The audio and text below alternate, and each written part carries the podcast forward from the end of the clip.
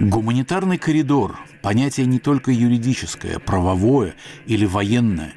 Человека необходимо поддержать психологической и лекарственной заботой, теплом и словом. Есть не только медицина катастроф, но и язык катастроф.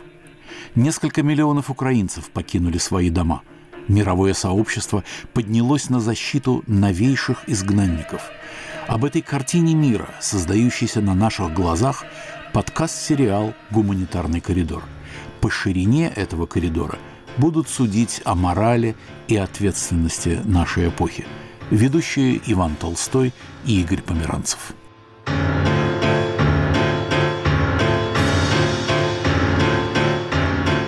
Наш собеседник сегодня – поэт, переводчик, филолог и эссеист – Томас Венслова, 40 лет проживший в Соединенных Штатах, профессор Ельского университета. Недавно Томас Венслова вернулся в родную Литву. Профессор Венслова, у Литвы драматичная политическая и историческая биография. Ну, агрессивные соседи, обретение независимости, ее утрата, правительство в изгнании. Этот опыт политический, исторический помогает понять сегодняшние события в Украине? Э, да, несомненно, помогает. Дело в том, что история Литвы тесно переплетается с историей Украины, причем это продолжается по меньшей мере с XIII века. Миндовк или Миндаугас, который объединил литовские земли, был современником Данила Галицкого. Их семьи вступали в родственные отношения. Собственно, тогда Галицко-Волынское княжество и Литва были как бы такими близнецами историческими по-своему. А в XIV веке при Гедемине, при Ольгерде украинские территории вошли в состав Великого княжества Литовского, и управлялись они из Вильнюса. Не столь давно произошла вот такая интересная история. Один из украинских деятелей, кажется, это был покойный Иван Дзюба, принимая литовскую делегацию, поднял тост за оккупантов которых мы не помним. То есть он имел в виду, что литовская оккупация Киева была мягкой и практически незаметной. И, собственно говоря, именно в Великом княжестве образовался современный украинский народ, так же, как и белорусский. Только в 1569 году Украина перешла к польской короне, что, кстати говоря, закончилось восстанием Богдана Хмельницкого.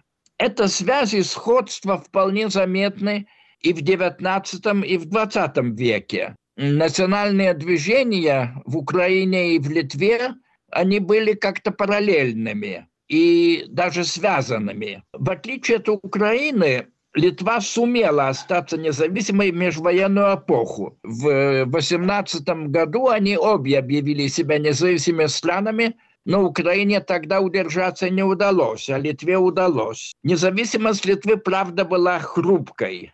Опять же, с 1939-40 года судьбы обеих стран почти одинаковые. Присоединение Западной Украины к Советскому Союзу было параллельно, хотя произошло немного раньше, чем присоединение балтийских государств. Те же приемы, та же мера цинизма – а потом такой же накал сталинских репрессий и сходные сценарии партизанской борьбы. Вы говорили о правительстве в изгнании. Ну, настоящее правительство в изгнании ни у литовцев, ни у украинцев не было. Но политические мигранты обеих стран как-то взаимодействовали, и организации у них были похожими. Освобождение от коммунистической империи также происходило подобным, хотя и не тождественным образом. Так что ощущение нашей общей судьбы с украинцами было и остается очень сильным. Профессор Венслова, в Европе, в Западной Европе, в Центральной Европе, на севере Европы нашли убежище более 7 миллионов украинцев. Литва проявила великодушие к украинским беженцам? Да, Литва в этом участвует. Она принимает украинских беженцев – Сейчас она в лучшем положении, чем Украина, ибо не подвергается прямой агрессии. Но у нас почти все понимают, что это, увы, может оказаться временным.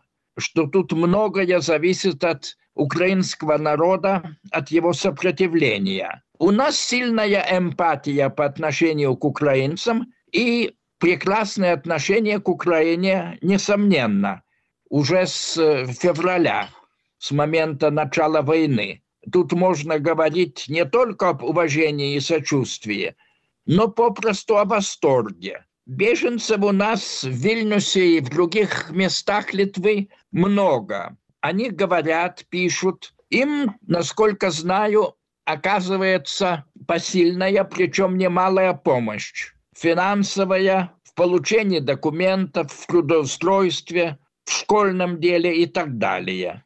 Ну и, как всегда, в подобных случаях бывают прения, но они никак не определяют общий тон отношений. Вы прежде говорили об исторических параллелях Литвы и Украины, литовско-украинских параллелях исторических. Но был ли в Литве образ Украины или образ украинцев? Ну, в советское время был, и даже раньше. Ну, хотя он был приблизительным. Ну, опять же, в советское время и позднее многие литовцы бывали в Украине, в том числе в Крыму, а украинцы в Литве. Я сам бывал в этих местах много раз, просто даже подсчитать уже невозможно. Завязывались дружбы.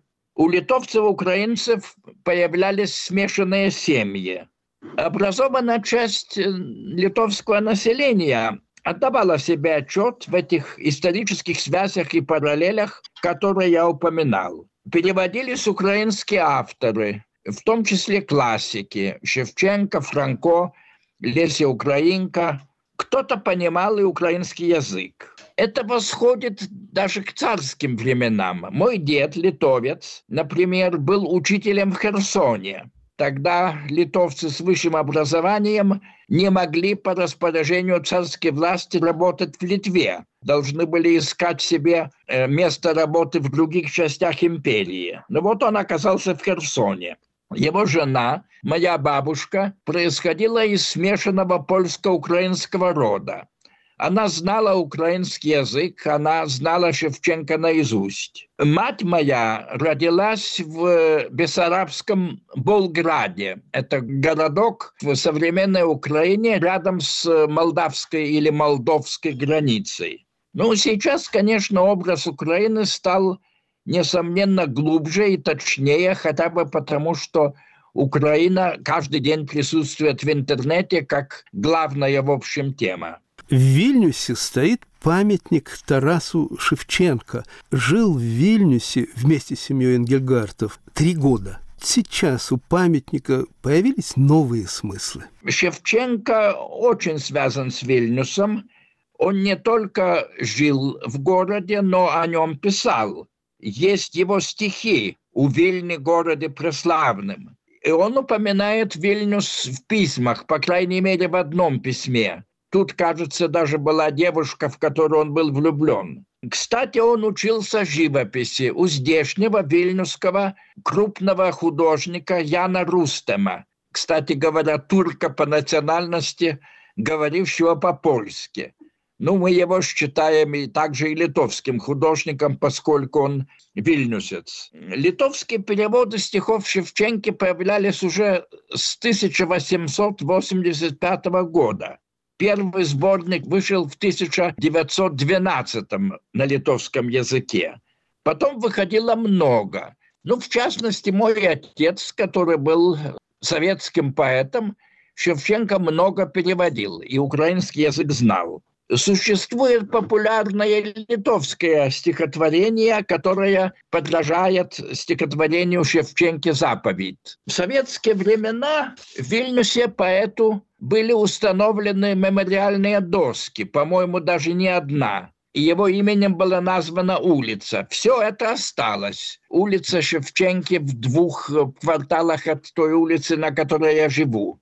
Памятник относительно новый, ему 11 э, лет. Я бы не назвал его шедевром, но в городе он, конечно, имеет свое место, а сейчас, естественно, прирастает в значение. Мне кажется, что к нему и цветы сейчас кладут, и многое другое. украинские беженцы в Вильнюсе бросаются в глаза?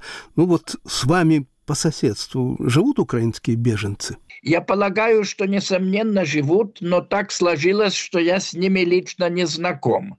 С белорусскими беженцами знаком, с российскими, кстати, также. У нас довольно много русских иммигрантов, новых, которые ушли из путинской России и осели именно в Вильнюсе. Но я украинцев встречаю на улице. Иногда сажусь в такси, а там шофер украинец. Я вот разговаривал с одним шофером из Донецка, ныне оккупированного Донецка, и он мне рассказывал много интересного об этих делах. Вы долгие годы дружили с Иосифом Бродским. Вы переводили его стихи, он переводил ваши стихи. Вы обсуждали его украинофобское стихотворение? Да, он его мне прочел, и я сразу сказал, что это не следует печатать и публично исполнять. И даже так пошутил, я бы сказал, если уж читать, то только в Киеве. Там забросают помидорами или тухлыми яйцами, или, может быть, даже камнями, но это будет честно. И он, в общем, согласился. И при жизни эти стихи никогда не печатал. Ну, однажды, правда, публично прочел. Так случилось, это была его ошибка. Текст распространился. Эти стихи написаны довольно-таки лихо, но чести ему, конечно, не делают. С великими поэтами оно, к сожалению, бывает. И у Пушкина, и у Лермонтова есть стихи, которых бы они лучше не писали.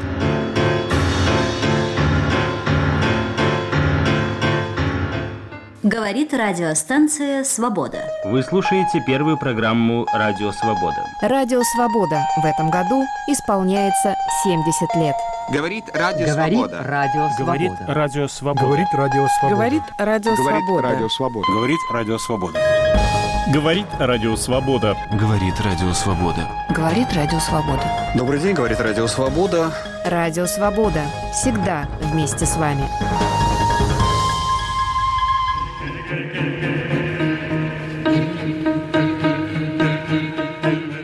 Слушаете подкаст «Гуманитарный коридор».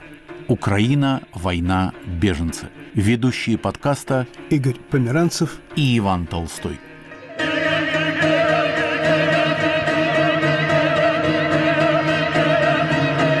Наш собеседник сегодня – поэт, переводчик, филолог и эссеист Томас Венслова, вернувшийся в Литву после 40 лет преподавания в Соединенных Штатах. Профессор Венслова, когда вы уезжали на Запад, думали ли вы о возвращении, или это было путешествие в один конец? Ну, беженцем я себя никогда не считал, а считал политическим эмигрантом. И власти советские считали меня таким же. Я был стопроцентно уверен в момент отъезда, это был 77 год, что советские власти на мой век, увы, хватит. Так что возможности вернуться не будет никакой. Это было трудно, трудный опыт, так как в Союзе оставалась моя мать и трехлетняя дочь. Однако через 11 лет положение изменилось. Я это не предвидел, но началась Горбачевская перестройка. И с тех пор я стал ездить в Литву, я встретился и с матерью, а дочь выехала в Америку и сейчас живет во Флориде. Вот, собственно, что я могу сказать. То есть получился некий хэппи-эндинг. Ваше первое интервью на Западе вы записали в Париже на радио «Свобода». Вы помните, с кем имели дело или какие-то детали того дня? Для советских властей это было указанием на ваш решительный разрыв с ними? Интервью я дал э, Александру Галичу. С ним я был чуть-чуть знаком еще по Москве. А тогда он уже был политический мигрант, а я был только начинающий, так сказать, только вступал на эту стезю. У меня еще был советский паспорт. Интервью было на невинную, в общем, тему. То есть я читал свой перевод, литовский перевод Мандельштама. И «Я не увижу знаменитые Федры». Причем это было напечатано в советское время в Литве еще в 1967 году. То есть как бы даже и придраться особенно ни к чему. Интервью принесло мне 100 долларов. они тогда никак не были лишними. Я выехал на Запад как нормальный советский турист. На три месяца мне обменяли 500 рублей на 600 долларов по очень странному для того времени курсу. Тогда за доллар на черном рынке давали по меньшей мере 10 рублей. Ну, от этих 600 долларов уже мало что оставалось, и гонорар был не лишним. Это был мой первый гонорар на Западе. Власти, несомненно, должны были воспринять мое выступление по враждебному голосу как разрыв. Ну, были и другие симптомы разрыва. Я много говорил, много выступал в разных ситуациях, на разных форумах, говоря все, что я думаю о советской власти. Ну, впрочем, это я говорил и находясь еще в Советском Союзе. Ничего нового в этом не было. Но гражданство меня лишили только через несколько месяцев. Причем я был девятым лишенным гражданства после Светланы Лилуевой, Солженицына, Валерия Челидзе, ну, еще каких-то людей. Потом уже лишили гражданства Ростроповича, Аксенова, любимого, так что я на них смотрел несколько как бы свысока. Профессор Венцелова вспоминает, что первое интервью на Западе он дал Александру Галичу. В архиве «Радио Свобода», по счастью, запись этого интервью сохранилась, и мы можем дать сейчас небольшой фрагмент того разговора 1977 года. Сегодня у нас гость, поэт Томас Венслова. И мне очень приятно представить его вам, и мне удивительно сидеть с ним рядом перед микрофоном, потому что последний раз мы с ним виделись в Москве. Он приходил ко мне в гости на улицу Черняховского. А сегодня мы сидим здесь, в Париже, и хотим немножко рассказать вам о судьбе этого замечательного поэта, переводчика, лингвиста. Томас, нашим слушателям будет интересна и история вашего выезда, история вашего письма в ЦК партии Литовской ССР и вообще о вашей борьбе за право выехать и принять приглашение в Беркли, по-моему, да? Совершенно верно. Университета Калифорнии с центром в Беркли. История эта довольно длинная и сложная. Я, так сказать, не уверен, следует ли рассказывать ее всю, так как это будет, во-первых, долго, во-вторых, может быть, и несколько скучно. Действительно, 9 мая 1975 года я обратился с открытым письмом в ЦК Литовской компартии э, с просьбой разрешить мне выезд на Запад. Надо сказать, что я, так сказать, не принадлежал, пожалуй, к числу людей по-настоящему неблагополучных в Советском Союзе. У меня была работа, была даже служба в Академии наук Литовской ССР, где я был младшим научным сотрудником – в секторе философии, были переводы. И изредка печатались и мои стихи. Правда, так сказать, печатались несколько меньше, чем их писалось, но пишу я тоже сравнительно не, немного. Желание выехать из Советского Союза – это мой э, был личный, индивидуальный выбор, выбор, на который, как я считаю, имеет право любой человек, э, как уехать, так и оставаться, так сказать, каждый это решает сам для себя. Вопрос этот достаточно трудный. Причины же, побудившие меня э, к тому, я изложил в письме, которое, как потом оказалось, как я потом узнал, я этого не знал, на Западе получило определенный резонанс. Оно было переведено на ряд языков. Об этом, находясь в Литве и вообще до приезда в Париж, я не знал решительно ничего. Вот. В письме были изложены причины, побудившие меня к отъезду, а э, излагались они примерно следующим образом. Да, кстати, тут, тут бы я хотел сразу сказать, то, может быть, главное, что относится к моей э, вообще позиции, писательской, э, гражданской и любой другой что я не собираюсь говорить на Западе ничего, что, что я, так сказать, не говорил в Советском Союзе, на, находясь там. Все, что хотел, в общем, сказал уже там. Здесь я могу лишь э, повторить то, то, что там уже было сказано. В любой стране, в любых обстоятельствах я, так сказать, всегда смогу это сказать. В письме было сказано следующее. Я далек от коммунистической идеологии. На мой взгляд, она в огромной степени ошибочна что ее безоговорочное господство принесло нашей стране, э, то есть Советскому Союзу, а также и Литве, неисчислимые бедствия, что информационные барьеры, а также репрессии, которые применяются к инакомыслящим, э, толкают общество к стагнации, страну к отсталости, что это гибельно для культуры, а с течением времени может стать опасным даже для государства, которые пытаются укреплять подобными методами. В связи с этим, с постоянным сокращением возможностей для полноценной культурной работы, я принял решение выехать на Запад. Прошу мне это разрешить в соответствии с Декларацией прав человека и с э, действующим законодательством. И прошу также не дискриминировать тех членов моей семьи, которые придерживаются иных, чем я, взглядов и остаются в Литве.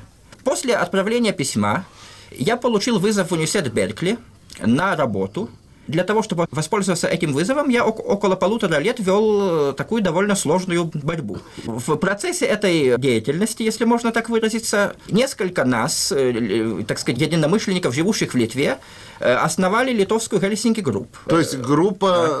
Группа содействия, содействия выполнению Хельсинских соглашений. Совершенно верно. Ну, применительно к Литве. Вот. Это большая была группа? Нет, это пять человек пока. Пять человек. Пока, пока пять человек, да. Значит, вот один из них... Один из них... Сейчас это вы, да. но вы остаетесь членом группы. Я остаюсь членом группы и буду пытаться представлять ее интересы на Западе. Вот. Но после того, как создалась литовская Хельсинки группа, я, так сказать, к своему некоторому даже удивлению, быстро получил разрешение на отъезд в Бельгию. Так как я этого давно добивался, то, так сказать, счел возможным в данной ситуации им воспользоваться. И вот нахожусь на Западе. Томас, вы э, были хорошо известны среди не только литовской, но русской интеллигенции как поэт, переводчик, вы ведь переводили довольно многих русских поэтов. Не очень много, но вот тех поэтов, которых я люблю и очень высоко ценю и уважаю. Я переводил несколько, может быть, даже десятков стихов Ахматовой, десятка-полтора стихов Пастернака и четыре стихотворения Мандельштама, которые, к моему удивлению, мне удалось в Литве даже напечатать. Вот, они были напечатаны в Каунасском журнале году в 67-м. Ну, тогда еще были несколько иные времена, и печатать это еще было возможно. Говорит Радио Свобода, Париж. У нас в гостях Томас Венцлова, один из основателей литовской группы содействия выполнению Хельсинских соглашений. Беседу с Томасом Венцлова ведет поэт Александр Галич. Девятый номер «Континента» открывался вашими стихами в переводе Бродского. Да, в Вильнюсе я об этом узнал. Узнали Узнал да? я, я, я об этом от друзей, которые слышали об этом по радио. Ах так? Да, надо сказать, что в Вильнюсе это, это известие, так сказать, распространилось довольно быстро. Э, кроме того, Иосиф Бродский, которого я имею честь называть своим близким другом, выступил в мою защиту с э, письмами и с заявлениями, также и по радио. Я слышал кое-какие из этих заявлений и читал его это письмо. Надо сказать, что он мне там делает ряд глубоко незаслуженных мною комплиментов, но это уже, я этот разговор я буду вести с самим Бродским. Но, во всяком случае, я ему бесконечно благодарен, потому что это, несомненно, мне помогло выиграть. Помогло, да? Мне, несомненно, несомненно. Вот это очень важный всегда вопрос, который нам приходится здесь решать. Помогает ли людям в борьбе за права, за их право на выезд. В данной ситуации, вот в такой, как, как она сейчас сложилась в Советском Союзе, как можно более широкая гласность является главным, так сказать, лекарством, главным спасением для каждого э, инакомыслящего. Угу. Именно в случае гласности, если человек сам не выразил совершенно решительно нежелание таковой, она, так сказать, должна быть как, как можно больше, и это, несомненно, помогает. Спасибо. Ну что ж, нам остается только пожелать вам счастья в новой жизни, Томас. Надеюсь, что вы не забудете ни тех ваших друзей, которые находятся там, и не забудете ваших друзей, когда вы будете там за океаном, которые находятся здесь. И что мы будем еще не раз встречаться, обмениваться разнообразными мыслями и вместе бороться за то, чтобы Хельсинские соглашения и права человека, наконец, уважались на той территории, Советского Союза, где мы с вами жили раньше. Томас Венслова отвечал на вопросы Александра Галича. Парижская студия «Радио Свобода», 5 марта 1977 года. Из истории возвращаемся к сегодняшнему дню, в 2023 год. Профессор Венслова, что вы думаете об отменяемых культурах? Может ли вина за военные или другие преступления лежать на культуре? Почему в таком случае не на науке? Вы знаете, я против так называемой отмены русской культуры.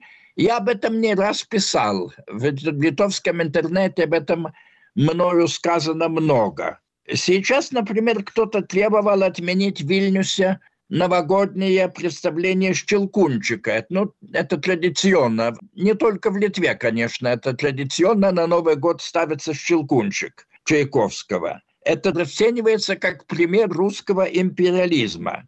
Ну и кажется, это все-таки не было сделано. Хотя точно не знаю. Ну, тут могу одно сказать. Хороши же русские империалисты. Немец Эрнст Теодор Амадей Гофман, француз Мариус Патипа, да, впрочем, и русский Петр Чайковский, какой он там империалист. Это, в общем, смешно. Думаю, что это все преувеличенная реакция. Я понимаю, когда такая реакция имеет место в Украине, которую бомбят, где погибают дети, это естественно. Но так же, как Вторая мировая война не привела к отмене Баха, так и современная война вряд ли должна вести к отмене Пушкина, Чайковского, там, Рахманинова, кого бы то ни было. Ваше возвращение в Литву – это возвращение домой или в новую страну? Нет, это никак не приезд в новую страну, это возвращение домой. Литва очень изменилась, она очень европеизировалась, улучшилась,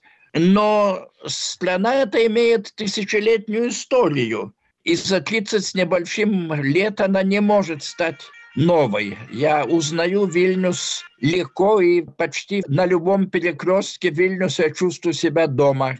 Я прожил до отъезда здесь 30 лет – и вот опять живу больше трех лет, и этого пробела эмиграционного, хотя он продолжался 40 лет, я почти не ощущаю. Огромное спасибо, профессор Венслова. Нашим собеседником сегодня был поэт, переводчик, филолог и эссеист Томас Венслова, вернувшийся в Литву после 40 лет преподавания в Соединенных Штатах.